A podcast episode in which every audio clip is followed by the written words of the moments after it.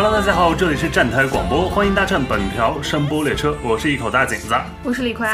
那我们这一期又是一期前瞻节目，对我们就是一档前瞻节目。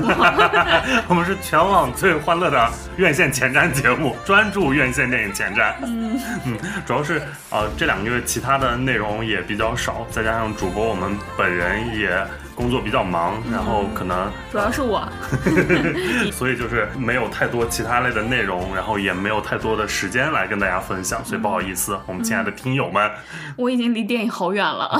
不要这样说，嗯，电影在心中，电影一直都在，好的，嗯，永远在我们心中那块地方，好不啦？嗯，好。那反正这一期我们是做十一月前瞻，因为我们十月当时也就是大放厥词，觉得就完了，就是冷了。啊，冷了。嗯，果不其然，就十月确实有点冷，说明我们的眼光还是非常独到的，很准看的。好，同不同意这件事情？尤其是像我们说有可能《花月杀手》会上，嗯，也 啪啪打脸，最后也没上。对，《花月杀手》也没上成，然后但河边的错误也被我们成功的，反正。放在上一期节目里，然后跟大家也前瞻到了，对，确实也上了。对，所以就是整个十月份其实也有很多我们推荐的片子的，比如像我们上期节目推荐过的，像《河边的错误》或者《白塔之光》，大家都是可以一看的。《河边的错误》因为就是有顶流演员、顶流作家的加持，然后其实是创造了一个文艺片来说非常好的票房成绩了。对，但《白塔之光》就惨喽。嗯，《白塔之光》就是张律的观众在哪里啊？就是想看得抓紧拍片非常少。还有就是我还想推荐一个是。嗯，九美陈列导演的一个和四个，嗯，然后九美陈列导演他是万马才能导演的儿子，嗯，然后这部片子是他的毕业作品，但是呃制作规格还蛮好的，因为毕竟父亲有这方面的资源嘛，呃，这个片子是之前 First 电影节的开幕片，然后也在 First 拿奖了，口碑还不错，然后我觉得大家如果对藏地电影感兴趣的朋友可以去看一下，因为它是又跟以前万马彩蛋式的作品是完全不一样的片子，它已经也上映了。呃，票房也不太高，排片也不太多，但是我觉得也是值得一看的院线片。嗯。嗯，我也都还没看，因为李逵老师最近确实是这个工作让他分身乏术，心力交瘁，所以那我们就直接进入主题来聊十一月的院线电影前瞻，因为我们列了一下十一月的片子，相对十月份是非常多了啊，啊，各种类型的，然后各种量级的啊都有，所以我们。还是有不少想看的、期待的片子在这里的。嗯，希望我十一月能多看上几部电影。嗯，那我们就直接开始。好无力的一个希望。OK，那我们就直接进入。嗯，十一月一日上映的《拯救嫌疑人》，它原本定档的是十一月三日上映，在十月二十八日周六开启点映。一开始是只在二线城市点映，后来突然决定全国点映。然后一开始他只是想点映周末，也就是周六周日那两天，后来就又突然决定一直点映到上映。然后在周一点映的时候，直接宣布提档到十一月一日上映。总之就是一通操作猛如虎吧。不过它确实点映的成绩还不错，它在上映前点映及预售总票房就已经破了六千万。这个数字当然跟之前八角笼中还有孤注一掷的点映票房是没法比的，但在这个非常冷淡的呃十月档期的话，确实算是还不错的成绩了。嗯，拯救嫌疑人这部电影呢是。张默导演执导的，那张默导演她是张艺谋的女儿啊，呃，之前我们看过的像。狙击手，他是张默是联合导演，数了两个名儿。然后张默之前还在二零一六年指导过奇幻爱情喜剧《二十八岁未成年》啊，那是他的算一个首部长片吧。他其实最早在两千零九年就是《三枪拍案惊奇》当中就担任了剪辑师、字幕师，从内部开始算是正式进入电影行业。毕竟他有自己父亲的这方面的资源嘛，然后入行也是一个顺理成章的事情。然后当然，张艺谋的女儿不拍电影要干嘛？对，反正后来在《山楂树之恋》《金陵十三钗》《归来》当中。他其实都有担任，比如像副导或者剪辑师或者字幕师这样的一些工作啊，算是这些小经验还蛮多的啊。那这一次《拯救嫌疑人》这个片子，它的主演是张小斐、李红旗、惠英红、王子异，除此之外还有像尹子维、包尚恩。然后汤镇业这些我们还算熟悉的一些演员参演，嗯，他讲的是华人金牌女律师陈志奇，是张小斐饰演的这个女主。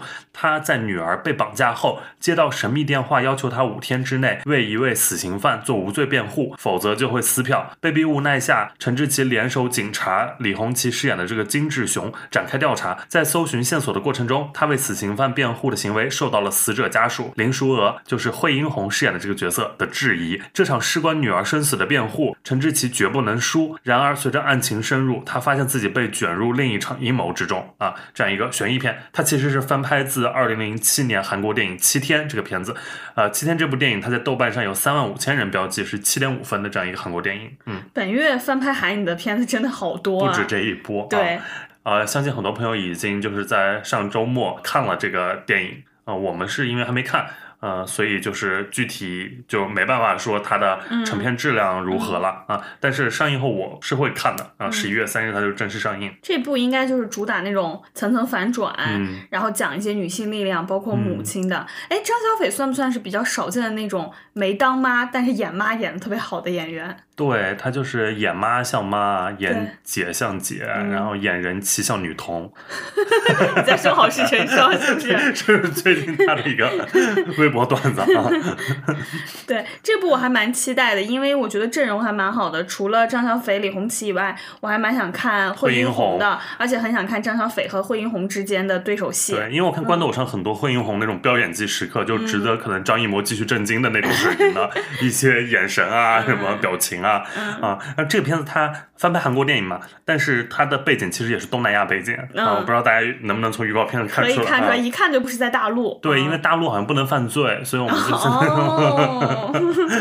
然后他给我的那种质感还也挺类似乌纱那一类的东西啊，像陈思诚宇宙里面的一些悬疑犯罪片啊，反转，然后又有这种复仇情绪啊，它就很像乌纱那个系列啊。但是这个拯救嫌疑人，他有点不同的是，他是一个完全女性创作者的一个作品啊。其实像女导演啊，里面又是这种女主戏啊，包括她这个女性是因为女儿被绑架，然后她作为母亲的身份，然后参与其中。然后她要参与辩护的这场案子，也是一个女儿被伤害，然后她的母亲也来为替女儿维权。对，所以就是应该是还是有各种女性视角，然后在其中，并且有一些观念上面的交锋和碰撞吧。嗯啊，这方面是我比较期待的啊。嗯，但是我也其实有一点担忧，因为这种故事，你大概能想象到它的背景可能设定的就会人物关系相对比较夸张、比较悬浮，然后是为了表现悬疑和那种惊悚，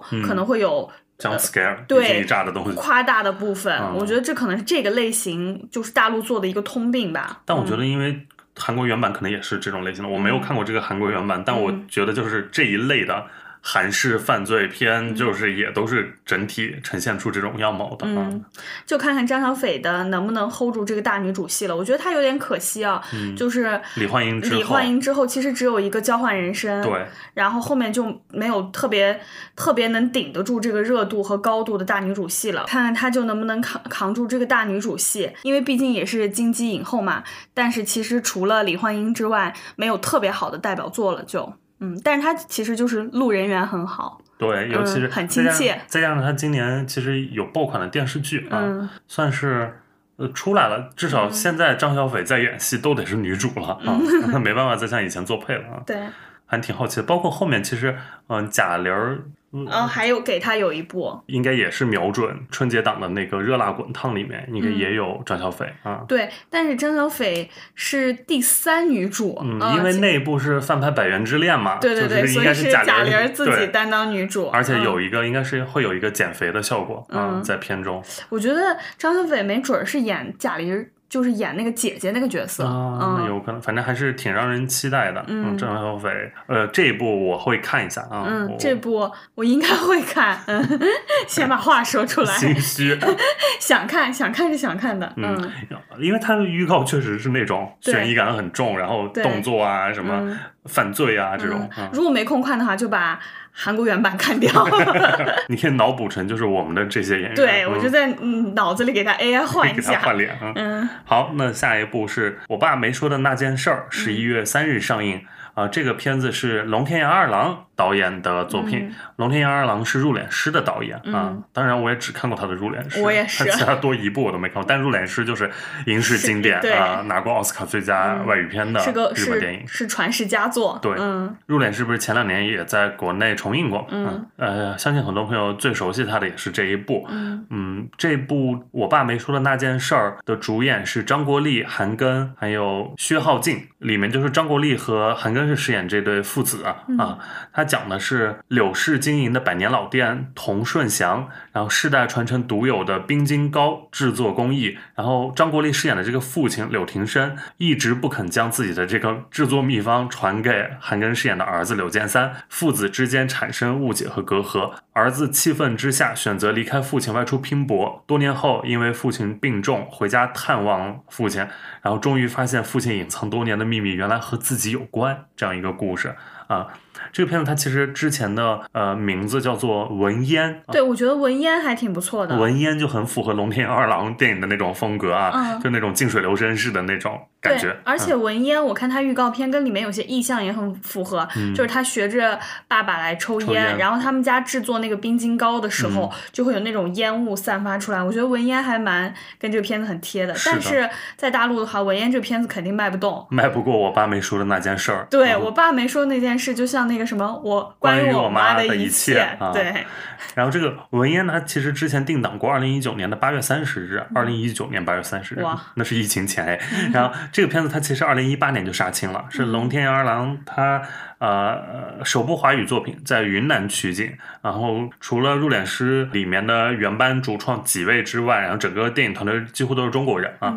文烟它本来是作家辛友的首部短篇小说集啊，里面收录了像文烟啊、谎言识别器、书香在内的十六个短篇故事。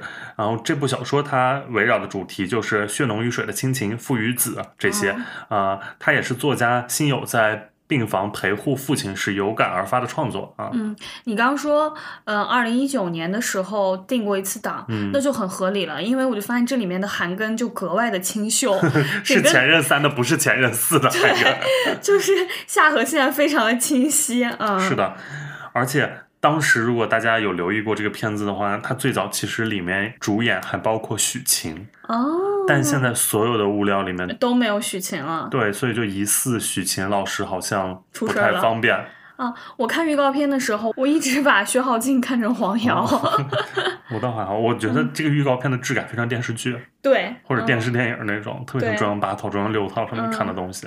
然后这个，嗯、老爸柳庭生的秘方不会就是用心吧？就是不愿意告诉他秘方，这个秘方日本人就很爱搞这套啊。因为我对这个电影所有的期待都是来来自于就是龙天二郎他的指导，嗯，但是就是外国导演在换一个自己不是那么熟悉的语境下的创作，然后你还搞这种很中国传统的嗯东西，就很有可能会没那么落地，就显得特别悬浮啊。嗯，而且说实话，就是我是听了赵雷给这个片子写的那个主题曲，然后里面的有一些歌词啊什么的，就是反正是我不吃的那套，什么你的冷漠是言不由衷，最伟大的爱都安静无声。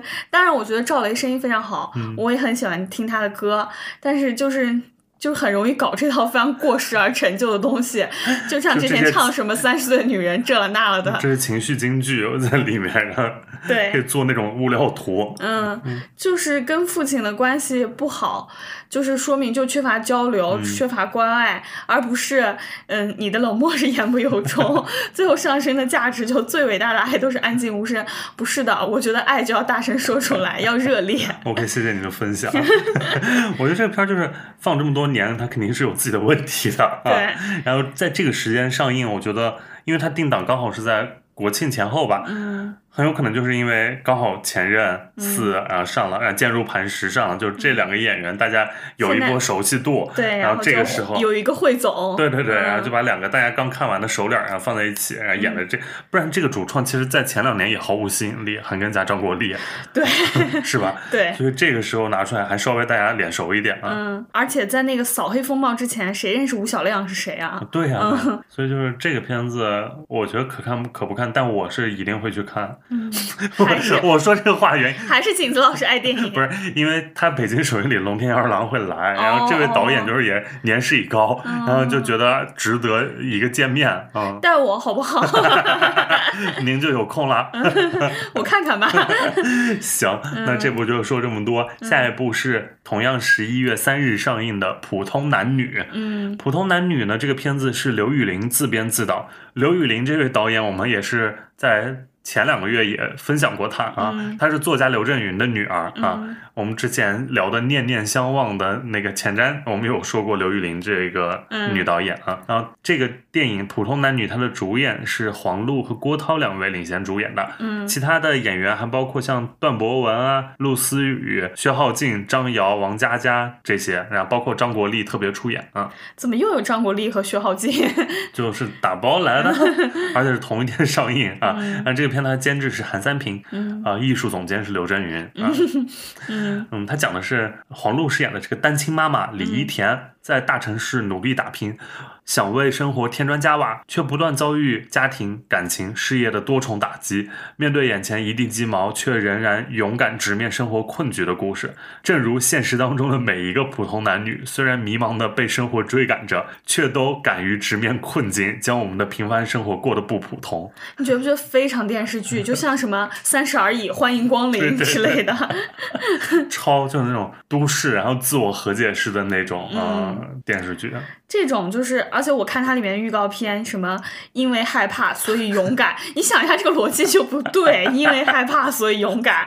然后里面我看了一下预告片，它反正就是堆砌各种困境，嗯，就那些生活里的一地鸡毛啊。对，什么前夫要把房子改成他的名字，孩子又不好好学习，然后现在男朋友什么是要让他生个孩子，他爸又谈了一个老伴儿，然后公司要把他开了，就是哎，也太惨了吧。超惨，真的就是一地鸡毛。但是他最后还是有那种场面，就那种日剧跑的场面。对对，就是好像就是感感召到了一些力量、啊。对，嗯，我觉得我们这些普通男女，就是看这个的话，应该心挺累的。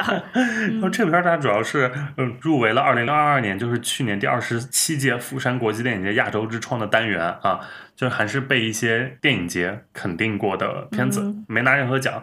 然后当时放完之后，反正豆瓣上差评巨多。对，第一条差评就是说，第一次见到在电影节放映之后没人鼓掌的片子，然后它的 IP 地址是在韩国。因为釜山电影节嘛，对，因为刘宇霖这位导演，他其实也拍了好几部长片了啊，嗯像之前说的《一句顶一万句》啊，《念念相忘》啊，嗯嗯，然后他的水平就非常稳定在六点零到六点三分，嗯就每一部都是，所以他就是刚好一个及格线导演吧。嗯，其实今年那个《念念相忘》，我看完你不是很喜欢存子吗？不也不知道说很喜欢，现在那个片儿也上视频网站了，就是我觉得不讨厌那片子，拍的还挺纯爱的啊。嗯就是现在就不知道这普通男女又拍的怎样，但他的作品就很像电视剧的，嗯嗯这部我不会去看。嗯，因为那《念念相忘》就很像那个也是电视上看的偶像剧，对啊，特别古早，就《流星花园》那个时代的东西，哦，恶魔在身边，恶作剧之吻 那一系列的，嗯，有点有点子土啊，就是刘宇霖就好好拍拍自己爸爸的作品，嗯，会比啥都强。对，会不会就好很多呢？咱们就狠狠冲冲奖啊什么之类的。后面爸爸也没那么愿意了呢，就是嗯自己的明明可以让更更好的导演拍，不是，咱也不能这样恶意揣揣测人家的父女家关系庭。家庭关系。嗯嗯行吧，那这个嗯片子我们现在就是不过多推荐了啊。嗯大家如果真的感兴趣，或者你喜欢黄璐、郭涛的话，其实也可以 买票到底是黄璐和郭涛有专门的 CP 粉。影迷？行行行，我们不要老老老笑的特别的，就是那种就是那种感觉像嘲笑一样，嗯。当然，当然不是嘲笑啊，我们这种发自内心就是那种 欢乐好快乐，啊全网最快乐的影视播客。OK，好，OK，好的，嗯这是我们的定位。好，下一期、嗯不是什么下一期，好，下一步是呃十一月十日上映的《惊奇队长》啊，嗯一个漫威电影啊。嗯，我们好好久没有说到漫威电影了，对这块儿我们都没有太熟悉的一个领域啊。对，而且第一部我已经完全不记得他讲什么了，但是我去翻了一下，我给他豆瓣打了两星。我也是豆瓣两星，然后 嗯我记不得大致剧情，只记得小橘猫非常可爱。啊，对对对，小橘猫是很可爱。当年我也是那个全片唯一亮点是那只橘猫，嗯嗯，然后呃，这个《惊奇队长二》啊，它是二二零一九年《惊奇队长》的续集，是漫威电影宇宙 MCU 的第三十一部电影，三十一部。这个阶段还没结束吗它这是第五阶段的重要组成部分。？OK，好。但我就是这都是我查的资料嘛，嗯我查到的时候，我就是嗯，第五阶段，那第四阶段在干什么？然后我已经嗯第四分阶段是完结了吗？我已经分不清楚各个阶段了，好像就是蚁人三开始就是第五阶段了，就是今年的蚁人三、银护三啊哦，这些就是第五阶段。然后第四阶段的收官是《黑豹二》啊，因为整个第四阶段在国内上映的只有一个《黑豹二》，因为之前呢就都没上成啊，什么永恒族上汽啊那那一系列的东西，但我都看了，都在网网盘上看了，《雷神四》啊，嗯，《奇异博士二》，好的好的，蜘蛛侠三 就是，好复杂，说起来就是。感觉都不是我们大荧幕上的体验啊！现在他们就像在看电视剧了，而且他们真的只能在电视上看了。对，嗯嗯。除此之外，我想说的一个点，就是因为漫威他们同时在推非常多的电视剧，嗯，我根本跟不上那些电视剧。以前就是这三十部电影，我还基本上能跟下来。对，电视剧根根本跟不上，而且有的里面就是电影跟电视剧的情节特别强相关。现在非常强相关。对，然后我去看一个什么，然后我男朋友跟我讲说，你没有看过那个电视剧，你根本不懂前面的前史。然后我就发出了一些不太好的评价，然后他就跟我说，我因为我不懂，因为我没有看电视剧。就像之前像奇奇异博士二就跟旺达幻视其实。对对对对，因为我没有看过《旺达幻视》啊。那这部其实它也有强相关，你且听我慢慢说啊。这个你都是查的吧？还是你很懂？你是 没有这个里面好死不死，我还看过一一个剧，里面有这个角色啊。就是啊，首先当然是布里拉尔森，我们奥斯卡影后，她回归出演惊奇队长。然后还有就是像呃尼克弗瑞和施元寿姑姑也都回归了啊，这两个经典角色啊，这个系列的角色。他这一部主要讲的就是惊奇队长卡罗尔从从残暴的克里人手中夺回了属于自己的身份，呃，也对至高智慧完成了复仇。然而，意想不到的后果出现了。面对动荡脆弱的宇宙，他毅然决然地挺身而出。执行任务时，他来到一个神秘的特殊虫洞，在这里，他与另外两位女英雄产生了能力纠缠。一位是来自泽西市惊奇队长的超级粉丝惊奇少女卡马拉。卡马拉这位其实就是在之前的漫威剧《惊奇少女》里面的女主啊，所以你得看过《惊奇少女》，你就知道为什么她会来到这儿啊。然后另外一位是曾与卡罗尔亲密无间的小侄女，如今长大在天剑局担任宇航员的莫妮卡·兰博队长。这个莫妮卡·兰博队长呢，是之前《旺达幻视》里面的女配角啊，是在那个《旺达幻视》那个任务里面有做出一些贡献的。然后在第一部。呃，惊奇队长里面，她是她好朋友的一个女儿，就黑人小女孩。我对这个有印象，就后来他们好像是在什么餐台边有什么什么互动，好像有点印象。对，然后就是这样三个角色，然后看似不搭界的三人，必须齐心协力，以惊奇联盟的身份。拯救宇宙，就是又组出一个群像来，而且是女性群像。对，因为他导演是女性，然后三位主演也是女性，反正可能会有一些狠狠的 ghost power。对，因为说到这个导演的话，他其实导演换人了。嗯。啊，上一部的是两位导演，一位白人女性，一位白人男性，然后这次换成了一位黑人女性。嗯。就是这位黑人女导演是尼亚达克斯塔，然后她之前就上一部作品是豆瓣五点四分的《糖果人》。糖果人咱还是咱们一起看的《Candy Man》。嗯，是，就是新重启的这部《糖果人》啊，嗯，然后这一部它其实里面也有，呃，男主角是出演过《梨泰院 Class》的那个朴叙俊啊，也是很多人的欧巴男神，嗯，但在这个片当中的造型有点不堪入目，啊，因为他这个角色在原本漫画里面是惊奇队长的老公啊，哦，嗯，你有看那个造型吗？有，很贴那个头。对对对对。反正这里边就是狠狠的女性力量吧，我就看那个预告片里面就是什么更高、更快、更远，嗯，其他的我也就是不太懂，主要是对于这个宇宙。还有他们的能力，我都不是特别懂。因为惊奇队长当时出来的时候，有一种好像要占 C 位的感觉，因为因为他是宇宙最强嘛。对，所以在复联后面也是靠他一出场，就是灭霸被又打了一下，嗯，感觉他是一个最强战力的存在。那这一次又给他做群像，我觉得是不是也有一种交接的意味在？因为就想交接给那位惊奇少女，因为有更年轻的这种女性。出场了啊，嗯，也是有这个可能。行吧，祝他成功吧。然后，因为这个片子它的制作成本是一点三亿美元，跟蚁人是差不多一个级别的比较低成本的 MCU 电影。我们从它预告其实看得出来，那个特效质感挺特效的啊，说实话。但是它同时是影史由黑人女性执导的最高预算电影啊，创造了这样一个小记录啊。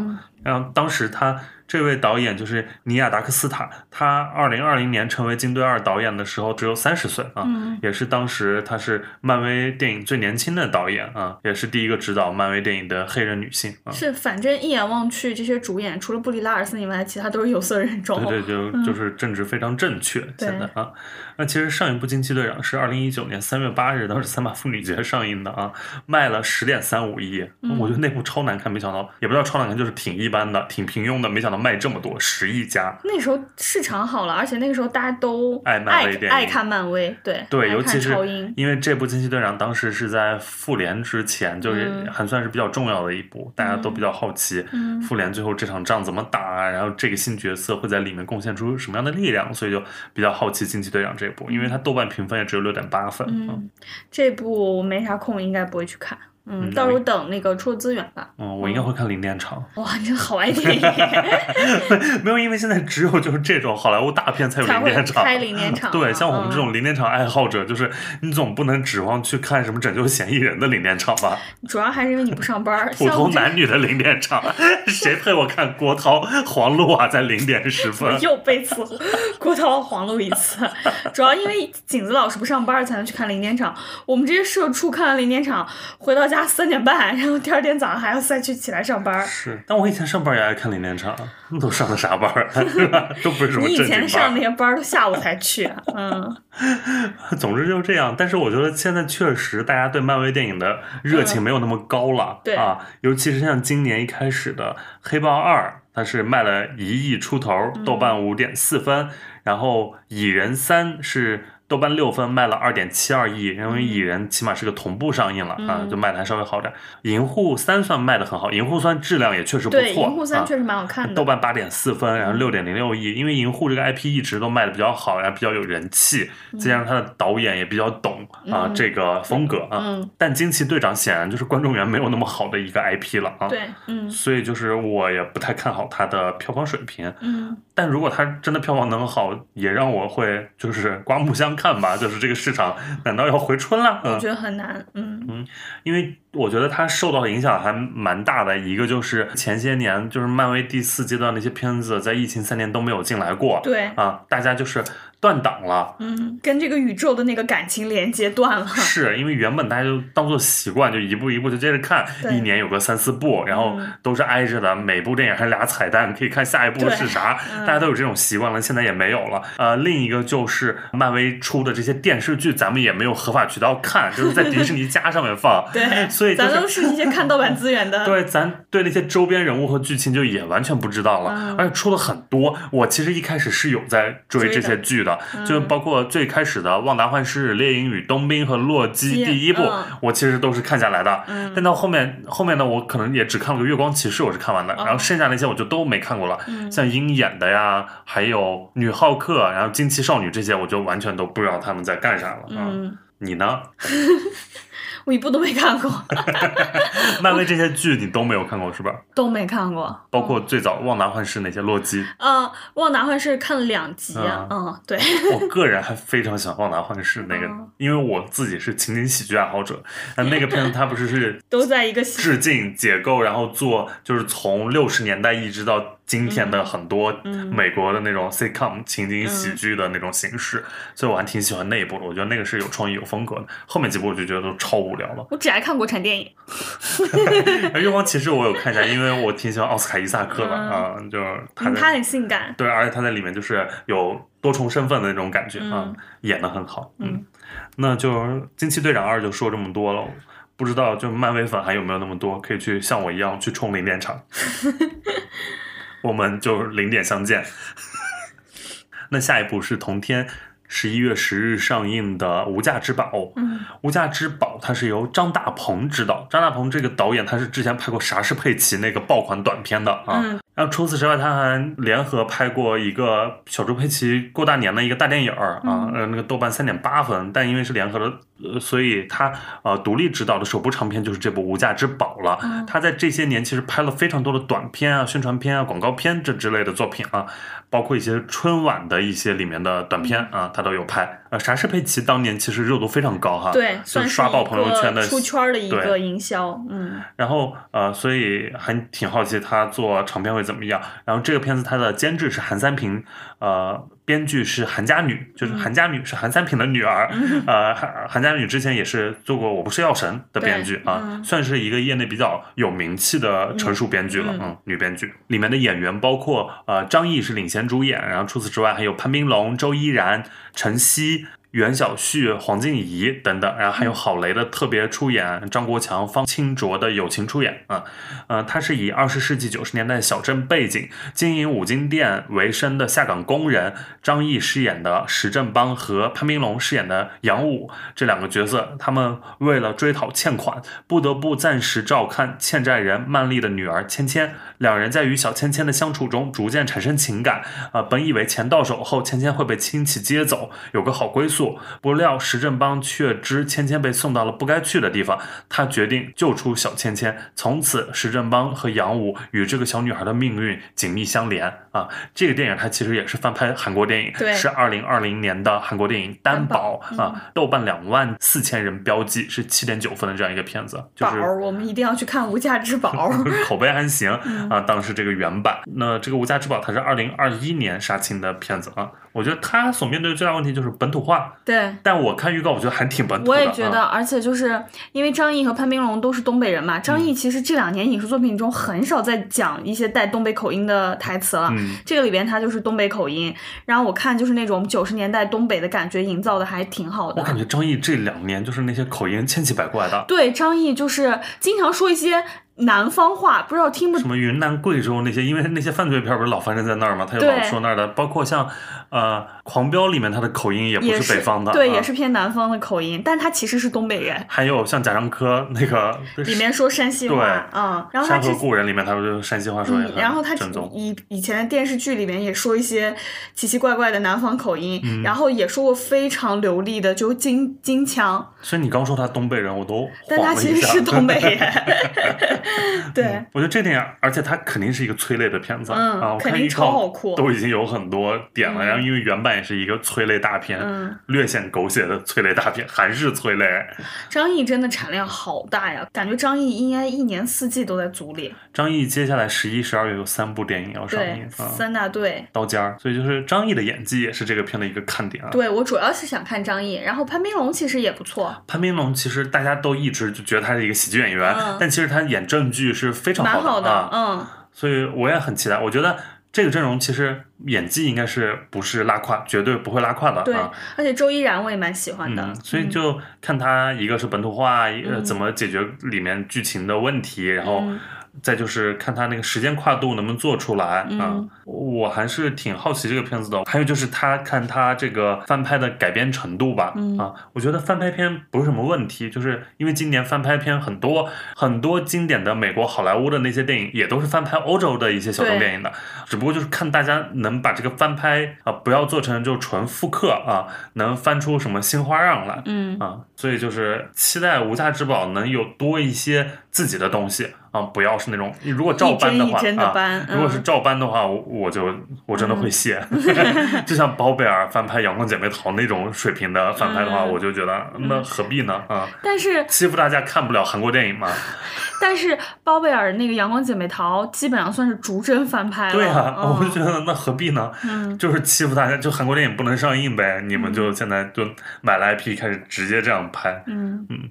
对啊，不然为什么这个片还有一个女编，有一个编剧韩家女呢？啊，对，你要是逐帧翻拍的话，我就会思考，那编剧的意义都何在？他有四个编剧，包括韩家女，还而且也包括导演张大鹏本人，嗯，应该会有一些不一样的东西在。嗯嗯，期待吧，期待这部一定看。我就保证。那我月底抽查哦。好。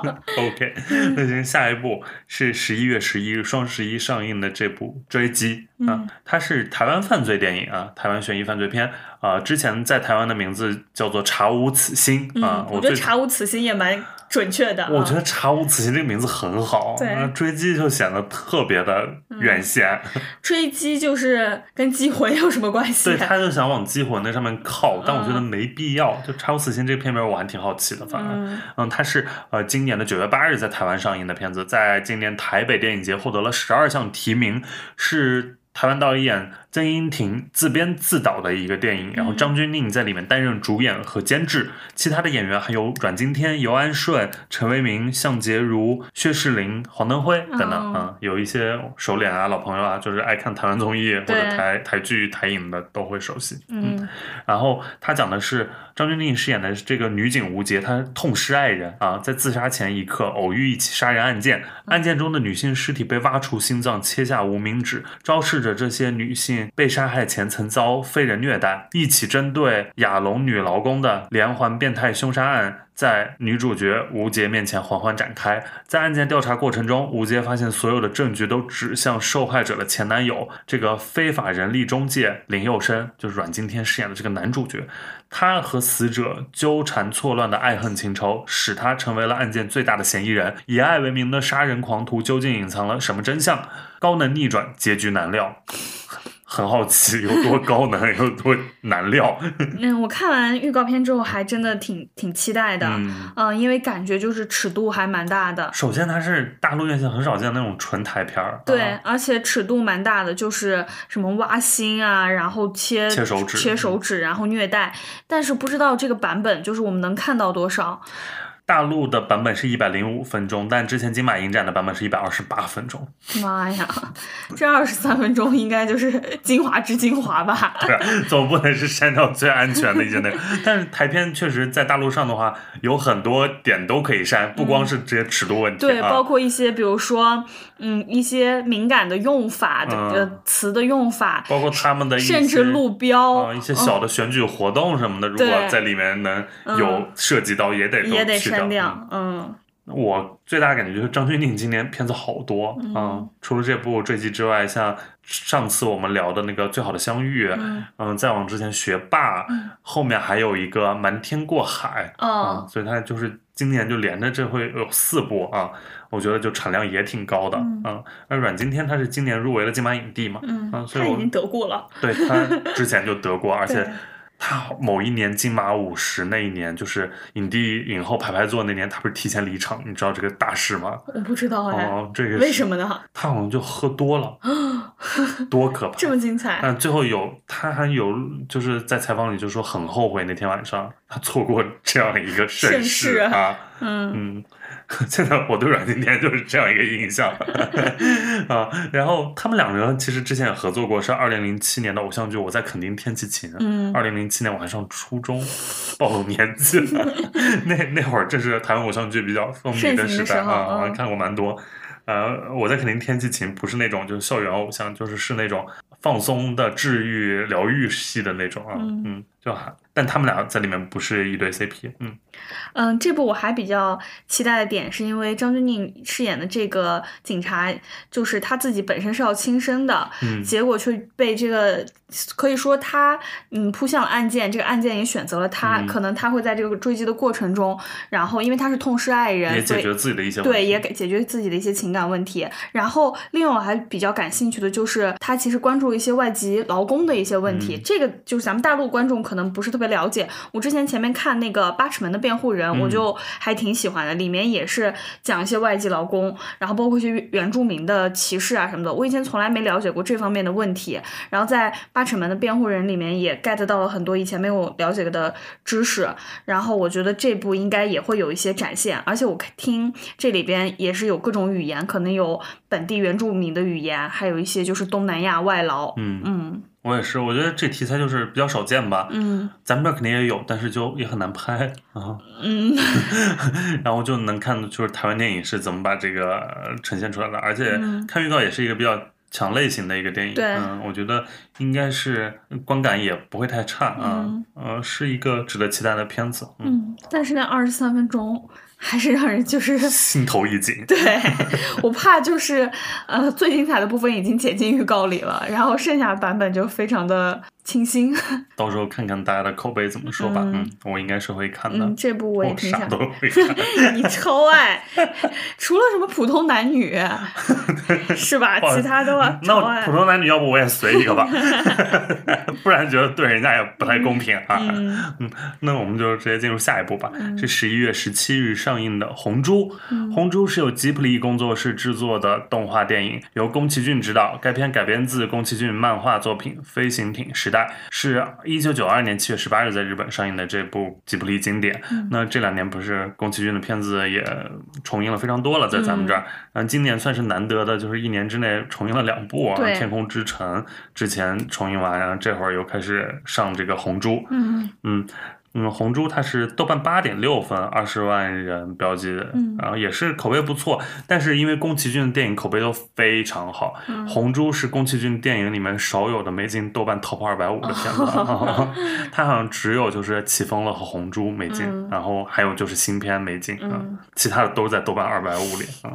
红猪我看的早了，就很好看，就是 怎么看都是很好看的。就是关于那种个人理想主义啊，一些浪漫啊，然后包括宫崎骏对于一些飞行的极极致向往，对于自由的极致向往，还有就是他永恒不变对于战争的一些思辨，非常好看。因为他讲的就是被自己诅咒而变成猪的这个男主角波鲁克啊，打击空中劫匪，保护身边人的故事啊啊，简单说，反正就这样一个故事。呃，它里面就包括像对战争的反思啊，包括他自己对于天空的热爱，对于飞行这件事的热爱啊，呃，都。在里面能够看到，嗯，呃，因为他这个多多少少其实也带有一点自传性质嘛，嗯，宫崎骏其实他有一种独特的情怀嘛，就对飞行这件事情，然后《红猪》里面就能够看到非常尽情的表达对于飞机的喜爱，呃，再往后。之后像起风了，其实里面也有啊，但是在他早期作品里面，红珠算是一个蛮明显的片子。嗯，你知道不知道？就是说中年男人非常爱，就稍微是一点影迷的中年男人都非常爱拿红珠里面那个形象当头像。我之前听人说过这种说法，前林钱老板吗？不不不不不，不是他，真不是他。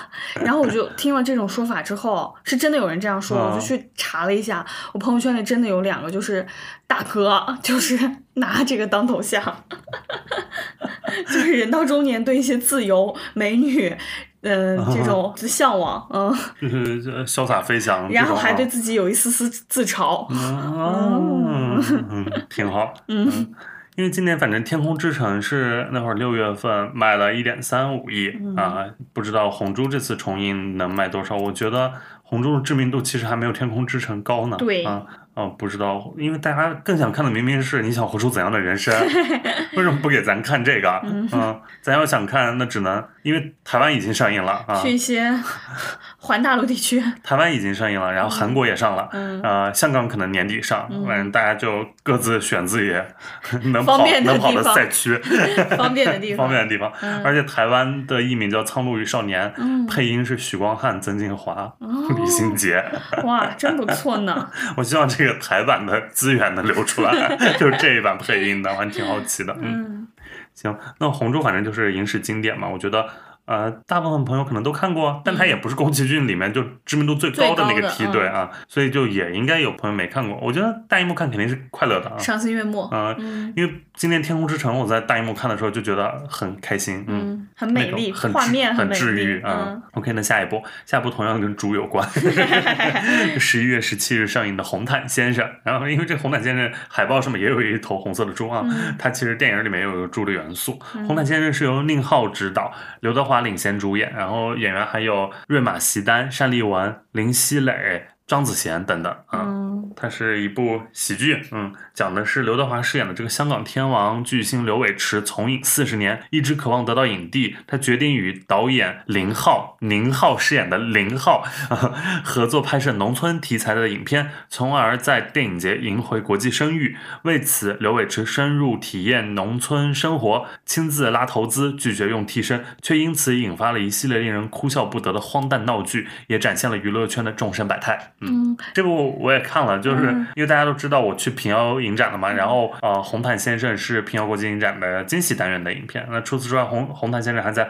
多伦多电影节和釜山电影节都有过放映。嗯，嗯，这部真的非常的期待。首先是，呃，宁浩和刘德华这个组合嘛，就是我们知道当年宁二零零六年《疯狂的石头》，宁浩能拍出这个电影，能走上这条电影之路，就是少不了刘德华。对，而且它里面就是会有一些对于娱乐圈的讽刺现象，啊，还蛮好笑的。就看预告片就很好笑，它不是那种偏迷影梗的那种好笑，就是我觉得是所有普通观众都能笑出来的。比如说什么领奖，你就是满怀期待，结果就是没有得奖；还有就是什么拍那种短视电影宣传短视频，复刻自己多少年前的自己，然后什么老铁六六六 什么之类，那种疲惫跟上时代的巨星啊，对，就还挺好笑的。然后刘伟驰那个刘德华自己说说这个角色就是刘德华、梁朝伟和周星驰，然后他们短视频也很好笑，他们短视频不一直就每一条短视频上面就打什么改编自娱乐圈九九九事件，九百九十九个事件，九九九事件到底是什么？只是一个代称是吧？对，就是九百九十九个真实事件改编自，浓缩了一下是吗？他们就是因为你看这非常多条短视频，每个戳一个点，可能有九百九十九条短视频，就改编自娱乐圈的九百九十九个真实的事件。最好像是最近宁浩用这个片子，就是大家都说就是没有娱乐圈没有你在乎的人了嘛，就平等的创飞所有电影圈的人。而这个电影它的短视频感觉也在创飞他的同行。他最近有一条是拍那个什么呃刘德华就是坚持多少天为角色不睡觉，然后最后就演睡觉一幕就躺下，然后同时就切宁浩的观影反应绝就是那种被震惊被震惊，就是完全就是在嘲讽其他短视频营销爱做这个点。他就是很多这个电影里也是这种阴阳怪气的反讽很多很圈内现象，我觉得这方面是很好笑的，而且尤其是咱们就是身在行业内的人，更是就是懂的都懂，然后非常快乐。因为我是在平遥看的《小城之春》那个影厅，当年我《永安镇故事集》也是在那个影厅看的，《永安镇故事集》。第三段也是是在讽刺一些，也是圈内大家都懂都嗨的点嘛。然后这次呃，红毯先生基本上前三分之二也是大家都是乐的乐不可支。然后各种的，因为他在里面 Q 到实在太多，嗯，行业里面的人事儿。包括什么蹭红毯呀，包括 Q 了贾樟柯哦，透露一下，快给我透露一下。就是他在，就是林林浩导演在里面，就是说问他那编剧，你以前给贾导写也这样写吗？就让他们杵那儿就行了。就之类的，就，但当时我们也是全场哄堂大笑，包括里面对于那种资方，大家也是就是很解恨啊。嗯，听说我老板也在里面被飞踹。对你，你老板那一幕是高光，我我一定要去看。那你老板被飞踹之后，大家全场鼓掌，我们那场反正是。那老板演的好吗？老板演的非常尬。但那个角色就是很尴尬的角色啊，就是他就应该是一个很尴尬的存在啊，非常好笑。你老板，我一定要去影院看我老板被飞踹。那他就很像一个电影圈的那种吐槽大会，但他其实同时也是有一定深度的，就是他因为是做讽刺喜剧嘛，然后又是有那种现实底色的，就不是纯荒诞。啊，包括那种就是后现代大家对于真相的那种探讨啊，还有就是一些人与人之间那种沟通的无能为力吧啊，很难进行到真正的沟通。它其实都是这个片想要表达的一些主题。嗯，我还挺期待，还有一个期待点是想看单立文，我好多年没见过他了。他。一直在演 TVB 电视剧哦，那我好这两年没再看过 TVB 电视剧了。对他，你要是经常像我一样看翡翠台的话，就常年会看到他在里面演。但是当然，他电影确实很少啊。嗯，这部《红毯先生》他是男二号，戏份非常多啊。我觉得他长得超帅。OK，我不知道该怎么接这个话。就分享一下，我觉得他长超帅。因为确实像刚你说的，呃，刘德华加宁浩这个组合就本身非常值得期待，因为两千零六年《疯狂的石头》，当时就是。因为刘德华出钱，然后宁浩就拍到这个，对，啊，然后电影里面其实也完全 cue 到这些事情，因为里面就是刘德华这个角色，大明星要为这个林浩他拍片，然后拉投资什么的，两个人在里面对标，我顶你个肺，在解放天性，然后互相就在拿这句话 互相骂彼此，很好笑，就是很能戳中我们的一些点。好，这部必看，这部大家一定要必看。但我我觉得对他的担忧就是在于。那比如像永安镇，当时我们也觉得哇，太好笑了吧，好嗨了吧！最后那一段儿哇，逗死了，什么嗯影评人三千块啥的嗯啊，结 果就是丢到市场，就只能出现峰哥打人这种事。就成为了一个笑话，说这种笑话都没有进行票房上的转化，就觉得特别悲哀。就是我们这圈子里的这点事儿，老百姓真的在乎吗？啊，是你比如说你说那个峰哥要抽嘟嘟熊，就出了这个圈子，谁在乎？谁觉得好笑？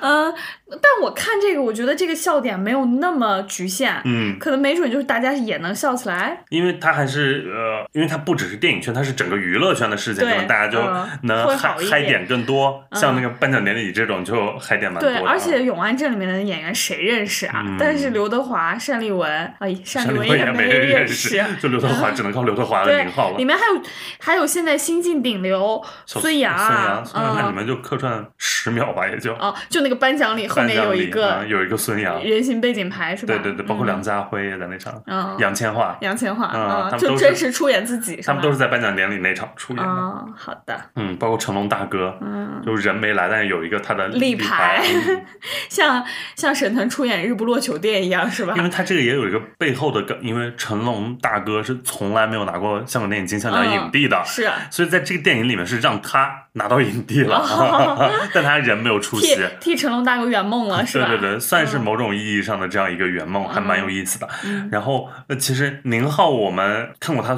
片子都比较了解，反正他后面片子他每一部都在客串嘛，嗯在里面都有经典客串角色，像《疯狂石头》里面那个医生，然后嗯后面每一部基本上都有。然后这次他就是也是一个相当于男二或者男三号，戏份非常多，在里面本色出演一个导演，呃、就嗯也蛮有意思。我觉得宁浩在里面演的也蛮好的，嗯，呃，我还是挺推荐大家看的，但我也很好奇，就是最后究竟会有怎样的一个市场反响？因为像宁浩上一部呃《疯狂的外星人》，其实豆瓣评分只有六点四分，嗯当时大家非常期待，觉得《疯狂外星人》应该是那一年春节档的呃票房冠军这样的大种子，最后其实也就卖了二十亿出头，因为那一年最后是《流浪地球》卖了四十多亿啊，嗯就是那他这个水平就是远不如人家啊，因为当年宁浩可是就拍商业片的最强的导演了啊，在国内《心花怒放》都是创了票房记录的，嗯然后最早的那些呃疯狂系列也都是每一部都卖得很好啊，所以就是不知道现在红毯先生还能有什什么样的水平，而且又是宁浩四年没有拍的、没有出现的作品啊。看看宁浩还在这个市场上是不是灵丹妙药了？对，因为之前宁浩加沈腾加黄渤，嗯。然后也没有成为一个最成功的，嗯。但二十二亿也卖很好，嗯。但是春节档嘛，嗯，嗯。所以还是没有达到最初的预期吧，那个片子。嗯，疯狂外星人，你觉得好笑吗？我挺喜欢的。我也挺喜欢的，我觉得挺好笑的。啊但嗯。当时就很多普通观众觉得尬、尴尬啊，什么这哦。那的，六点四分，嗯。行，倒是这两年，其实宁浩拍那些《我和我的》系列，嗯我觉得他都是里面就是吊打很多同行的存在。对，就是我觉得完整性上、表达性上都还挺当然不错的。主要也得益于他在拍葛优、拍北京 就这些合在一起，就是确元实素比较加成。对，就是天然的会比其他人强一点。嗯呃，我比较推荐我我因为看过嘛，我还是推荐大家都去看看《红毯先生》，蛮有意思的。嗯，那下一步吧，是十一月十七日上映的《饥饿游戏：鸣鸟与蛇之歌》啊、这个片子它已经官宣引进了，在我们录制的今天啊，它嗯官宣引进，但是还没有具体定档，但大概率肯定是同步北美这个档期，十一月十七日啊。嗯它是呃这个奥地利导演弗朗西斯劳伦斯回归执导啊，这个导演之前的代表作也就是《饥饿游戏》前几部。嗯这就是对这个系列又进行了一个重启，是吗？等于是。你听我细细给你道来，好，不是《饥饿游戏》这个系列是不是有点像上古大 IP？是因为我没有看过第三部上下，但嗯前两部我都看过。嘲笑鸟上下。对对对，嘲笑鸟上下我没看过，但前两部我都看过。嗯它之前这个系列在国内卖的都还不错，嗯。呃，都是能达到一两亿的水平啊、哦就是因为那都是一二年、一三年、一五年啊、嗯所以就是算还不错、很稳定的一个 IP。嗯。但是我觉得当年看的那批人，现在应该也就是我，就是，但是就是感觉这个 IP 中间断了太久，而且又换了演员啊！你听我细细道来吧，真是一言难尽。嗯，他这个片子它是根据苏珊·克林斯于二零二零年五月十九日发行的同名前传小说改编的，所以它故事是在之前那三部曲之前啊，是前传故事。故事发生在《饥饿游戏》第一部的六十四年前啊，它讲述的是斯诺总统的青葱岁月故事啊，就是之前那三部曲里面的斯诺总统那那位老头儿啊，讲他少年时时期的一些事儿啊，就是十八岁的斯诺被选为第十届饥饿游戏的导师，与来自第十二区的贫困女孩露西·格雷贝尔德啊呃，成为了生死相依的命运共同体。然后这个女主呢，是由现在的黑雪公主啊瑞秋·齐格勒饰演的啊。这位瑞秋·齐格勒，等会儿我我再说吧啊，她也就是很复杂，豆瓣豆瓣都说她是北美刘浩存。我先接着说剧情，就是竞技场上，这是一场关乎自由、食物，甚至是尊重与权利的生死角逐。竞技场外，不忍与善意使斯诺决定不顾一切帮助露西在这场游戏中赢得胜利。当活下去的欲望与所遵守的规则背道而驰，命运的齿轮紧抓入自己的手中时，他又该如何做出抉择呢？啊？这样一个故事，其实就是跟《饥饿游戏》之前那个故事都差不多。你像十二区的女主，十二区的贫困女孩嘛，啊，之前大表姐那个角色不也是嘛？对，嗯，这一部这个黑雪公主 就 Rachel，她北美刘浩存，她现在口碑特别差，尤其是在中国大陆特别差，因为她之前有一些辱华裔还是辱亚裔的一些言论啊，非常不做好身份啊，而且。本身演黑雪公主这件事，大家就一直在嘲。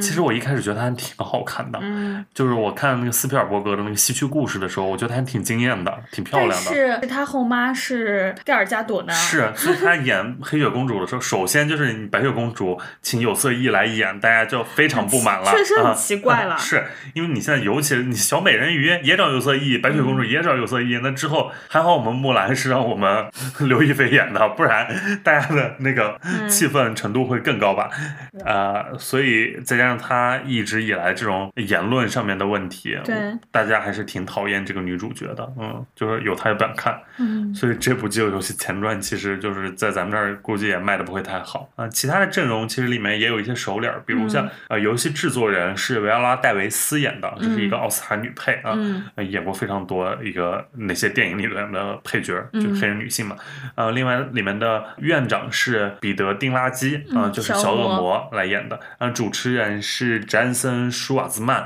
是呃韦斯安德森电影的一个御用男主啊，大家也非常熟悉。他演这个游戏主持人也蛮合适的。嗯，这片子他其实呃，因为上一部《饥饿游戏三：嘲笑鸟下》是二零一五年底上映的片子，当时狮门影业就想要继续拍下去这个 IP，因为狮门的 IP 也不多 啊。然后但就拍摄计划一直透露不出来啊，直到就是这个原作者他有。意创作这个前传小说，所以就是当这个前作小说二零二零年推出之后，狮门影业就决定要把这个作品继续改编成电影啊，然后并且邀请之前的导演回归指导啊。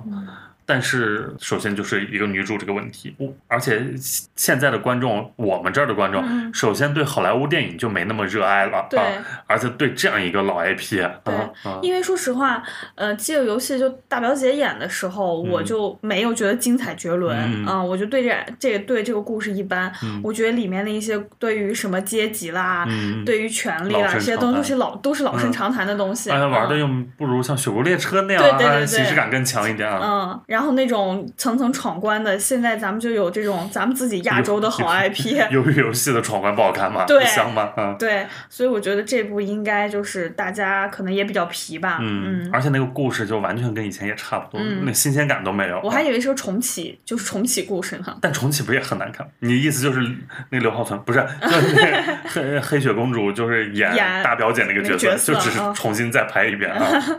那。更难看吧，但是不得不说，饥饿游戏当年那个系列也是大表姐真是鼎盛时期。嗯，你现在看看，就是大表姐都 flop 成啥样了？都多久没看到她演一个差不多点的作品了啊？今天的观众应该很难再对这个电影投有太多的热情吧？但是我就是看预告的时候，发现里面的主题曲还用了之前嘲笑鸟的那个主题曲，洛洛德的那一首，还蛮经典的啊，就 DNA 有浅动一下。嗯，但就是。浅浅一动啊。那我们下一步吧。那下一步就是十一月二十四日上映的《刀尖》啊，《刀尖》它的导演是高群书，主演是张译、黄志忠、朗月婷、陈泰山、沙溢、高洁、金世佳、李纯、曾梦雪、聂远、黄璐等的啊一个谍战片儿。《刀尖》这个电影它是根据麦家的同名小说改编的，然后高群书加麦家这个组合，小风声嘛，对，就是风声的组合。风声可是国内谍战片天花板呢，当年一直都是这样一个称呼啊。然后麦家因为也被称为是中国谍战文学之父嘛啊，他的作品像《暗算》啊、《风声》啊，是影视化最为成功的两部代表作吧啊。所以这个《刀尖》其实很多人还是期待很久的，而且。重点是他拍完已经非常久了，五年了。对，他是二零一八年五月就杀青的片子啊，所以就是这么多年，大家还是。一直有在期待高群书蛮惨的，高群书好几部片子都上不了。另外一个就是三叉戟，二零一九年开机的片子也是放了三次。他还拍了一个那个就讲那个船上的那个事儿的那个片子，那部我也非常想看，但是一直也就是定不下来。那个是电影还是电视剧？电电影。嗯嗯哦，就那个什么太平洋大劫杀那个片子。嗯。回到这个剧情，就是一九四零年，多方势力盘踞南京，张译饰演的这个特工金深水，终日周旋于日本军方、汪伪政府和。军统之间，如同行走于刀尖一般，有着多重身份的他，在满目疮痍的南京城里，小心翼翼地活着，隐藏着真实的自己，也寻找着自己乃至整个民族的生路。直到他遇见了和他一样心怀国仇家恨，却似乎比他更游刃有余的林茵茵，呃，是朗月婷饰演这个角色，在和他并肩作战，与各方势力展开明争暗斗的过程中，于乱世中求生的金生水，第一次开始真正的觉醒。嗯，我觉得他预告片也跟《风声》。特别像，预告片尺度也还蛮大的了，嗯，但是就有点像周迅和张涵予那个角色谈恋爱了的版本啊。因为我看到有什么女性背部全裸啊，然后有各种那种子弹扫射啊，还有就是那种呃严刑逼供啊什么的，嗯。那里面金世佳的表演你觉得怎么样？我是金学家，是不是？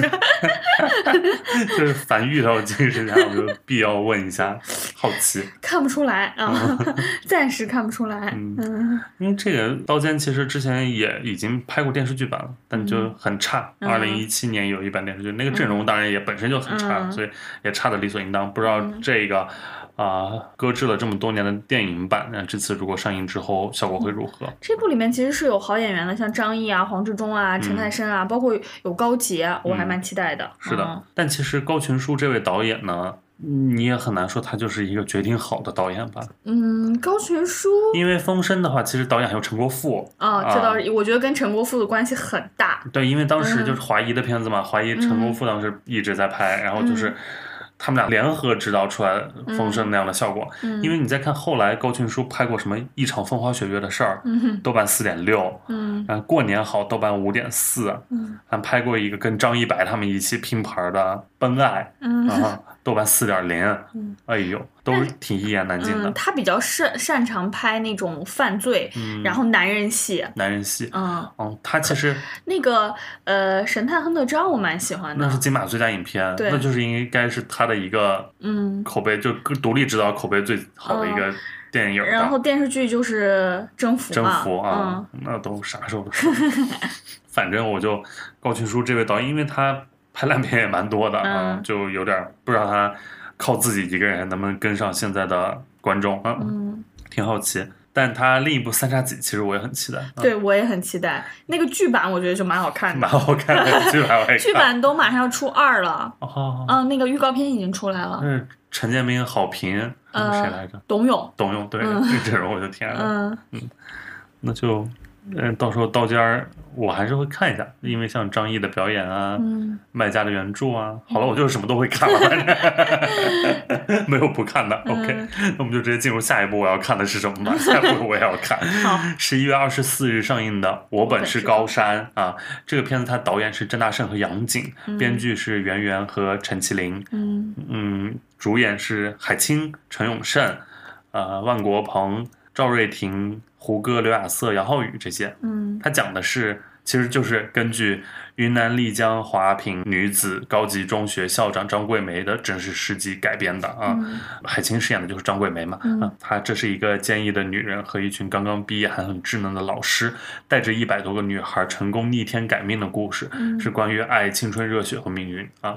我觉得，首先他那个预告还挺戳我的，嗯，是让我很。想看的。是，因为张桂梅这个原型人物，其实大家非常熟悉了，对。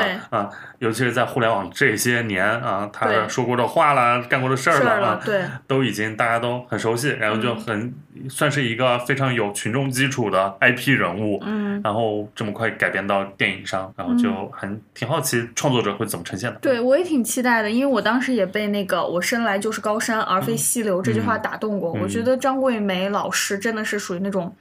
女性楷模，然后功德无量，但这个片子是不是一开始的时候也遭受了一些舆论的危机？因为他们最早宣传的不是海清那个角色，而是好像胡歌那个角色会比较早曝光，再进行宣传，让大家就会觉得，而且又是两位男导演，就是什么你们是不是在消费这个 IP？然后最后再呈现的又是一些男性想表达的东西啊？嗯，对，因为他就是讲女性故事，嗯，然后也是想表达这种女性精神，但是大家可能就觉得你又是男导演，可能还有男编剧，能讲好这个。女性故事里面有女编剧啊，圆圆，你记得吗？明天会好的，明天会好的啊！那位圆圆导演不也是你的老相识？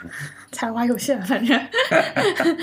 嗯，然后排在第二演职人员番位的是陈永胜，嗯，居然我也不是特别的懂，因为说实话，张桂梅老师不就是其实是针对就是女学生的一些帮助啊什么的，但为什么这里面会出现陈永胜，就很好奇。嗯，但是海清感觉自从那个引入陈嫣之后，对，感觉整个人就变了，因因为以前景子老师 评价海清，就说海清有一股什么 洗洗衣液味儿，洗衣液洗洁精那种味儿。就是他虽他都演一些呃灵动都市俏媳妇儿，然后这两年就感觉有一种就得围着灶台或者洗衣机就是在忙活的那种感觉，然后伶牙俐齿。对，然后这两年感觉一下子就不一样了，土地的味儿了。嗯，一定要脚踏实地，跟跟生活紧密连接。但他之前有就是那种都市。是的，那些小媳妇儿啊，什么妈妈妈味儿那种，我也觉得挺好看的，都很好看。他那个什么，从小别离了，小欢喜，以前的什么媳妇儿的美好时代了，那些我都。桂圆安娜、双面胶，我都喜欢 看。喜欢看，我去。对，我都很喜欢看。是的。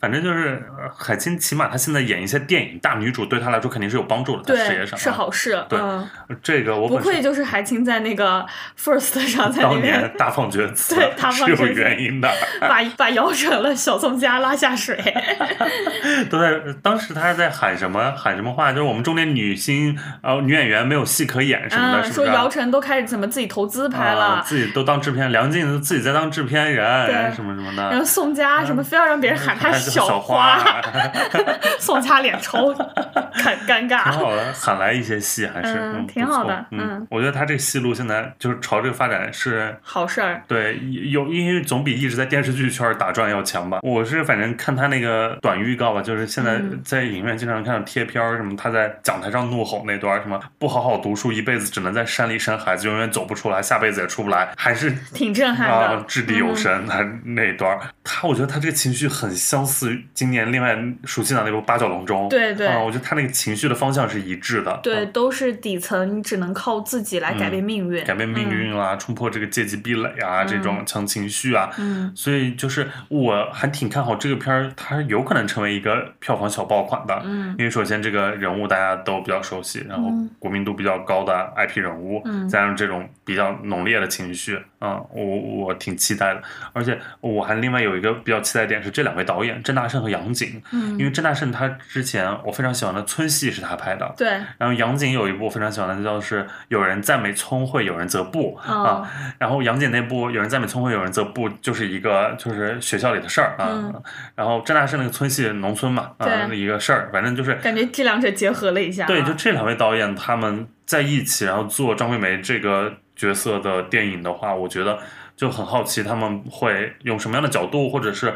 会在里面放什么样的一些内容啊？我觉得还挺好奇的，也是我期待的点啊！我也非常推荐大家去看郑大圣的那个《村戏》，还有杨景的《有人在没葱会有人则不》啊，嗯嗯，这两部都是很值得看的片子。然后杨景他之前在那个《永安镇故事集》里不就演的是啊，他是王佳佳的老公嘛，杨景导演嗯啊，他在里面就演那青梅竹马，不也特别好笑吗？然后这次在平遥，杨景有一个开场，在另外一个片子，刘苗苗导演，嗯。刘苗苗是第五代的女导演嗯。啊，在她一个新片的呃映后，就是在介绍的时候就说什么我们刘苗苗导演第五代女导演，跟她同时代的导演，有人在狂轰滥炸，有人在呃火锅里捞手机，但我们刘苗苗导演还在拍这种什么互相擦一下眼镜也会心生那种嗯、就是情愫的这种很细微的情感，我觉得他那段还挺有意思的，就直直直接就拉踩了一下凯哥和一毛。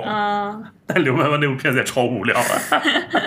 OK，那那这题外话太多了，那我们看下一部吧。嗯，是十一月二十四日上映的《心愿》啊，嗯心愿》是华特迪士尼动画工作室成立一百周年的献礼之作啊，嗯由《冰雪奇缘》和《疯狂动物城》的团队呃打造的这个动画片。嗯，讲的是走进愿望的国度，一同揭开许愿星背后的秘密。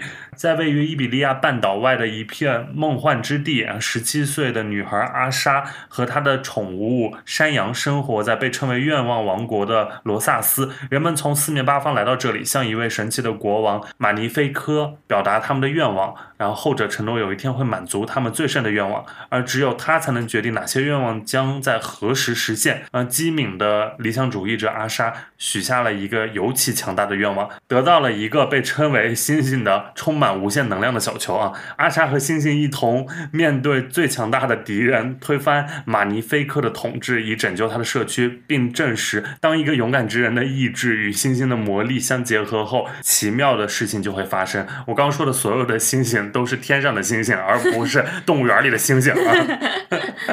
我看完就是故事简介和预告片之后，我觉得叫《星语心愿》，你觉得怎么样？我觉得非常好，我觉得还得是你，然后就给什么星语心愿，然后十一月二十四日一起许愿，真是做营销天才！迪士尼怎么还不让让你去入职啊？我去团 去乐园里面穿公仔都行，迪士尼看看我，嗯，感觉就是是迪士尼百年大作，不知道这次会给我们带来一个什么样子的公主。感觉她应该就是呃那个国王，应该就是个大反派，嗯收那个收集民众的愿望，可能满足自己某种邪恶的力量。嗯然后这个女孩就跟着神秘力量和她的宠物小羊推翻国王的统治，然后有一些 ghost power。就虽然很俗套，但我依然非常想看。对我也非常想看，因为因为首先它是《冰雪奇缘》和《疯狂动物城》团队打造嘛，这俩团队之前的作品我就特别爱，嗯而且这种迪士尼的传统有点类似公主叙事这样的内容，我其实一直 从小就很爱看，就觉得就是那小时候的那味儿就很重，而且这个片子就是。啊、那个反派国王，我我们现在就管人家叫反派国王，其实也不知道他是不是反派。就这国王是克克里斯派恩配音的啊，算是一个角儿。然后其他的就是那个女主阿莎，呃，为她配音的是阿丽安娜德伯斯。然后这个女演员她之前是汉密尔顿的女演员，所以她就是唱歌非常好，就歌喉很呃能力很强，vocal 在线。然后你看她预告也是，就觉得超好听。对，有很多唱的段落。因为我特别爱看 迪士尼这种公主动画点，就是因为也特别好听。嗯我觉得里面就是每一次都能出现那种呃爆单吧，就是那种大热金曲，对我就觉得是又好看，然后又好听的电影，是、嗯而且还有零点场，像这种迪士尼动画大片，最在乎的是零点场。因为很久就我很爱零点场，又很久没看了，就我觉得是很想看这种。又有古早味、很传统的这种公主叙事的啊，而且这次因为又是一个百年献礼之对。之作嘛，就是应该质量不会太拉垮、啊像迪士尼上一部那个《魔法满屋》，嗯我都觉得挺好看、哦挺喜欢的，就也是大家唱唱跳跳，最后和解拥抱，嗯，又俗套，然后又感动看又好看啊！我觉得这是迪士尼啊，包括今年。呃皮克斯的《疯疯狂元元素城》嗯，我觉得就是啊、大体有点无聊，但小细节还是挺好，有点子意思的啊。哦我觉得画面也比较精美，然后歌也好听啊。行，懂了。嗯，景子老师就是里面场公主、叙事、粉红色泡泡爱好者，爱好者、嗯都看都看，嗯普通男女也都看，都看。这个都看。十四部景子老师没有一部不看的嗯，都看嗯然后呃，他这个是北美十一月二十二日上映，嗯。中国大陆是要晚两天的啊。嗯，准同步了，准同步。嗯。尤其是这部，因为是就百年献礼片儿嘛，它在正式开始之前还会有贴片，是惊喜独家短片，嗯。迪士尼动画《逐梦一百年》啊嗯，这个短片会贴在前面，里面是所有的经典角色，呃，跨世纪梦幻同框，共同庆祝迪士尼动画工作室的百年生日，我觉得嗯大彩蛋啊。意义非凡啊。嗯，看这个那那我也想看，尤其是我们这种迪士尼粉的话，嗯因为我觉得迪士尼的动画都是无害的，真的是大家想解压你就进去看，对然后感动就想哭，然后开心就笑，然后听一首歌就很舒服啊嗯，，都是关于爱、纯真、善良这些嗯，真善美。对最优良的品质，对，嗯所以就是俗是俗了点儿，但依然很普世他的情感。嗯，希望大家也能冲，好，冲不冲的就你冲吧你冲冲冲不冲不一定了，嗯因为确实这类片子呢现在也不像不比当年了啊。对嗯我们现在不吃好莱坞了，行，那那吃下一步吧。我们会看十一月二十四日上映的《靠近我一点》。嗯靠近我一点》是由夏永康执导，张震、春夏领衔主演，李现特邀出演。除此之外，还有像袁姗姗、肖顺尧等人主演的这样一个爱情电影。嗯它讲的是，呃，春夏饰演的等了初恋男友十年的林楚楚，最终等来的是男友和别人的婚礼。正当她对感情失去信心的时候，婚礼策划师张扬，也就是张震饰演的这个男主角，以及李现饰演的高富帅男神于可风，同时出现在楚楚的生活中，陪她走过了这段黑暗时光。只活一次的人生，一定要和真正爱的人有一个美好的结局。面对同样真挚的两个人，楚楚的感情也来到了必须抉择的十字路口。这一次，楚楚想要跟命运赌一把，不留遗憾，勇敢爱。你听听这一段 多烂，多烂，这个我是真没办法抽也了。也是就是这个台词这些简介没逻辑，只活一次的人生，一定要和真正爱的人有一个美好结局。这上句和下句之间 没有这种只活和一定要的这种关联，而且你这个故事就是等了初恋男友十年，就没等来，最后身边一个张震，一个李现。我们普女看不得这种故事啊！因为这个片儿也是一个非常久的存货嗯片，是二零一八年就杀青的，当时片名叫《离我远一点儿》，现在叫《靠近我一点儿》。就呃，而且呃，我看他的官抖，就是他不是疯狂在剪李现的素材嘛，然后现在李现就像一个男二号，但李现的粉丝一直都在暴走他们家哥哥，说这只是我们李现当年客串三天的电影，哦 不要拿来就一直狂营销他，然后每一条短视频下面就说，呃，什么李现所有的戏份应该都在这里了吧。但说实话，张震在这个里面的一些造型，我也真的夸不出来。包括预告的质感呀，然后里面春夏他们的表演呀，就是都有点一言难尽的意思啊。嗯对我之前就说过，我说春夏是非常挑剧本和角色的演员，他一旦自身的气质跟他的这个角色不匹配，他非常灾难。像他之前跟余文乐演的那个叫什么，就很烂，怪物先生。怪物先生，对，嗯，而且春夏和李现有一部好内容，是不是一直压着？春夏和李现一起演的存货非常多。嗯除了这部离我远一点放了很多年之外，还有《恋曲一九八零》放了很多年，然后娄烨的三个字他们俩也都演了，嗯而且还有一部电视剧《人生若如初见》。今年其实在，呃视频网站上上线了六集，被临时哦，对，我撤下了。想起来了、嗯那个事儿。所以就是这俩人就存货非常高。春夏自己也有很多存货，像跟肖央一起演的《逃出青春里》，然后郭敬明那个《龙夜曲》，就是哦哦呃《对青雅集》的二，嗯包括还有徐浩峰最早那部《刀背藏身》，她也是女一号，就是 春夏真的一手存货啊，春夏是不是有点有点子问题在身有点问上。题啊？但这部能上，应该就是没那么大事儿应。该没什么太大问题了。包括之前有问题的时候，《风再起时》也是上映的嘛，不过那个嗯里面它番位更靠后一点，对宣传的时候没怎么带它。对，把他名字引掉了。但这次这个片子你只能带它宣传，因为它女一号。嗯呃，主要这个导演夏永康，我们其实在前俩月说过一个叫《爱宠奇缘》，嗯当时那个导演我们就说这个夏永康，一个香港其实拍了挺多年导演，但是很没才华。他好像跟陈国辉经常合作，一起拍之前像《全城热恋》《全球热恋》那一系列的片子，然后这两年就偏其实质量都不咋地啊。嗯所以这种靠近我一点，从它的预告啊、剧情啊，它好的只有演员，就这几位演员，我们是喜欢是真喜欢，但不放心是真不放心。看这部你这冲不冲？去给大家品鉴一下，你怎么还冲？冲一下吧，你说现在在拷问我的人性，对，冲一下吧，不冲就觉得真的也太看不起他了吧？嗯嗯，冲一下，反正也有时间，但也不是这么个道理，到时候看情况看，有没有免费票吧，或者人家说不定口碑巨好呢，什么开分豆瓣七点五，不可能。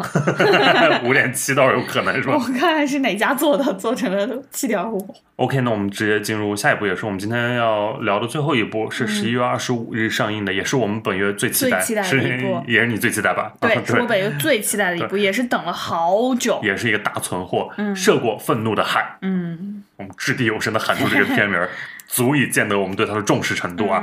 呃，《涉过愤怒的海》呃是曹保平执导，周迅、黄渤领衔主演的电影。其他的演员还包括祖峰、张佑浩、周依然、孙安可、闫妮、王迅等等啊。它改编自老晃的同名小说《涉过愤怒的海》，讲的是黄渤饰演的这个老金为了供女儿周依然饰演的金丽娜留学，他终日捕鱼，却换来女儿身中十七刀离奇身亡的死讯。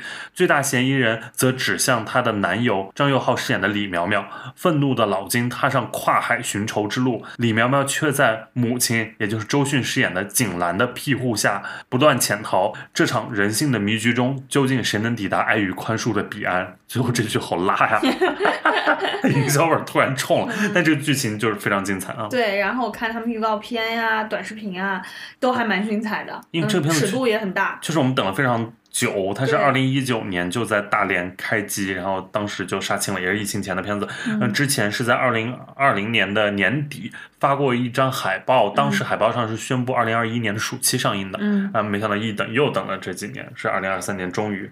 嗯，也是时不时大家就会说我那个要定了，对，愤怒的海要定了，要定了，要定了，就终于终于定了啊！我在影院看过好多次《涉过愤怒的海》的贴片儿，终于等来这一部了。那贴片演就是那种演技炸裂，对 用这几个字就毫不夸张。嗯周迅啊、黄渤在里面，嗯包括现在你看他的物料，无论是短都是走演技短视频，然后嗯长预告，看剧照都能看出来人家演技技炸裂裂。嗯咱就说，像周迅、黄渤这样的演员就该演这样的片子啊。对，你说这，你看他们在那些电影里、那些电影电视剧里面打转，真的有点消耗自己啊，感觉。小敏家，对呀、是吧？周迅、小敏家跟黄磊谈恋爱，好像还谈完还在《无名》里面又谈一一场，是啊，吧？是，然后黄渤就在这边演的也都是些没那么能体现他本人超强演技的那些戏。对那种学霸热烈、封神这些换谁不行嘛？啊，对，所以终于我们可以看到《涉过愤怒的海》了，嗯。因为周迅之前李米的猜想也是曹保平导演，嗯。曹保平他是非常能衬托演技的这样一位导演。对。嗯，之前像《烈日灼心》捧出了三黄带影帝嗯。啊，然后《追凶者也》里面演的也蛮好的，刘烨啊他们，对，嗯，张译，张译，嗯还有《狗十三》里的张雪迎是吧，嗯。都算是非常棒的表演。然后这一部《涉过愤怒海》其实是曹保平导演他的《灼心》系列呃的第三部，呃之前两部是《烈日灼心》和《上不了的他他杀》啊。他杀我真的好期待他哦，杀我也穿黄轩、范冰冰、王子文、李沁啊，辛芷蕾，嗯这阵容多好看，嗯。但是就是内部感觉就更难了，对更没戏了，嗯。除非就是补拍，嗯，因为就是某女要换人某女星真的是问题很大。然后，而且这个电影它现在打出的是建议十八岁以下观众谨慎选择观看这样一个分了个级，自主分级啊，就是咱这儿你说就是审查不清不楚，然后分级全靠自主，是吧？这也算咱们就是这个中国特色了啊。嗯。嗯，而且曹保平因为一直以来都是这种审查的困难户，对啊。光荣的愤怒当时就是审的死去活来，删改好多遍。嗯然后列入卓心也是，然后经历了也是审查、删改，然后上映。狗十三放了超多年，然后最后上上来啊、然后他杀就是看不到啊对，嗯，涉过愤怒还这也好多年，终于啊，所以有这样的背书，大家就更更期期待了 了。说明就是这里面真的是有好内容的，不然就会死去活来的上不来。嗯那确实，因为曹保平以前的片子多多少少都是很有力度的，确实都是带着一些或愤怒，然后或不满，但也这也是大家喜欢他电影的原因嘛啊。不过我还是挺期待，就是这个涉过愤怒的海，最后黄渤饰演的那个角色能就是真正的为女儿复仇，而不是抵达爱与宽恕的彼岸。他是不是恰巧刚好跟比如江歌案这种嗯有一点点点的勾连的那种情绪？我希望是能够报仇的，不要就是给我搞，或者报完仇你给我最后走字幕，我就接受了一。行字幕，对，然后走字幕就行了。老投案因为啊什么什么什么投案自首投案自首，对 然后态度良好，还只判了多少多少？对，嗯，你希望他就是杀疯了，是不是在里面对，我？希望他在里面杀疯了。嗯，这个反正看预告感觉尺度也蛮大的，嗯，这部必看。因为曹保平一直尺度也大，这部确实是必看，也是所有朋友，嗯所有朋友，这部你再不看要看什么？这个月 真的也就没啥要看的了。看普通男女嘛，你说你等着口普通男女口碑爆了吧，你就。但是涉过愤怒还就是你说都类似这种什么女儿了、复仇了，然后、嗯然后探案了，什么犯罪悬疑，这比拯救嫌疑人的质感强出多少？就是你说这个月一头一尾，嗯，啊，所以就是非常期待涉过愤怒还能不让我们失望吧？。对，不知道删了多少，肯定是删了不少。但我希望就是审查对他的伤害小一点。嗯，因为我记得原来有一就周依然饰演那个女女孩那个角色，有一个很血腥的一个画面，在最早的海报里出现过。嗯衣柜里，啊对对对，然后后来好像就尺度就没有那么大了。嗯，我会很怕他如果删的就乱七八糟，比如说口型又对不上，就跟咱嗯们看、又跟看《坚如磐石》似的，又得有各种知情人士爆料，什么 我在机缘巧合下有一次在这部曹保平那边看了这个的原版，多牛多牛，那我真的会生气，真的烦死了，因为咱们就是看不 因到。为咱们又看不到这个原版多牛多牛，靠你们每个人在那给我脑补。希望他，我还是希望他的成片质量是让我们满意的。嗯好，那十一月的电影就这么多，其实还是非常多的啊。嗯我们刚这样说下来，其实说了有十四部，然后其他的可能还有没定档的，对啊，或者是的，或者是一些小体量我们没有说到的，都嗯是还有的。因为十月的大盘确实最近非常冷淡，然后我们也希望就是十一月大盘好一点，然后我们老说这个话，就是大盘好一点，就是整个行业才会好嘛。啊观众愿意看一些电影，就是嗯电影从业者才会更有这个创作的呃劲儿嘛。嗯，嗯。嗯，希望大盘好的同时，也希望我自己 就是不再被工作困住，真的有时间能够去多看几部。我十月真的是过得太惨了，除了十一期间看了几部之外，一直就是在工作。嗯，然后好几部非常想看的，在上个月前瞻里跟大家说必冲的，我都没冲，所以就觉得有点遗憾。希望十一月我说冲的那些我都能冲上，然后等到十二月再录前瞻的时候，跟大家再 report 一下。因为李逵老师身上这个自己面对的这个困境也是很多，就是观众他们可能也会面对的问题，就是我有很多想看的，但我没那么多时间。对所以这就需要我们这种前瞻节目跟大家就划清楚哪些是必看的，就你把在你这儿都是必看呀。不是对我当然都是必看的。我说对大家呢，比如像《涉过愤怒还》，就是呃一定要必看头一号，就是大家梯度还是在这里的、嗯啊。包括大家根据这些亮点，然后来选择自己哪些是一定要看，就是因为时间很有限，金钱很有限，那我们能选择的也就很有限了。你不可能都跟我似的，十四部都往那儿看，嗯是吧？我当然有钱有闲的，也不终是于说出心里话了。也不是这话，我当然就是朋友多路子广的，就看的片儿的机会也多一点。那就是大家选择的话，还是根据自己的情况啊，然后把自己最想看的那部。祝愿大家都是呃有时间看啊、呃想看的电影，并且想看的电影能让自己满意。嗯，还是得不上班儿。也倒话也不是这么说，谁不想拥有一份稳定的工作和五险一金呢？OK，那我们这期节目就嘚啵到这么多吧。嗯，那希望大家就像我刚才说的啊，就是祝大家天天开心吧。嗯，嗯，下次见喽，拜拜。拜拜。忘了从什么时候分离开始比相聚要久，所以能好好问候，不要等，只能靠思念解忧。闭上眼睛回味，能想到的回忆很久，从小时候到长大以后，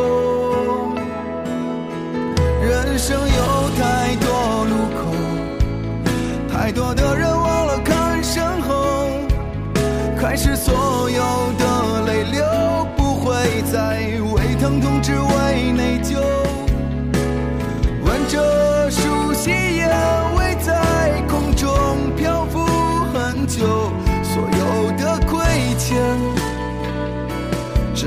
对不起，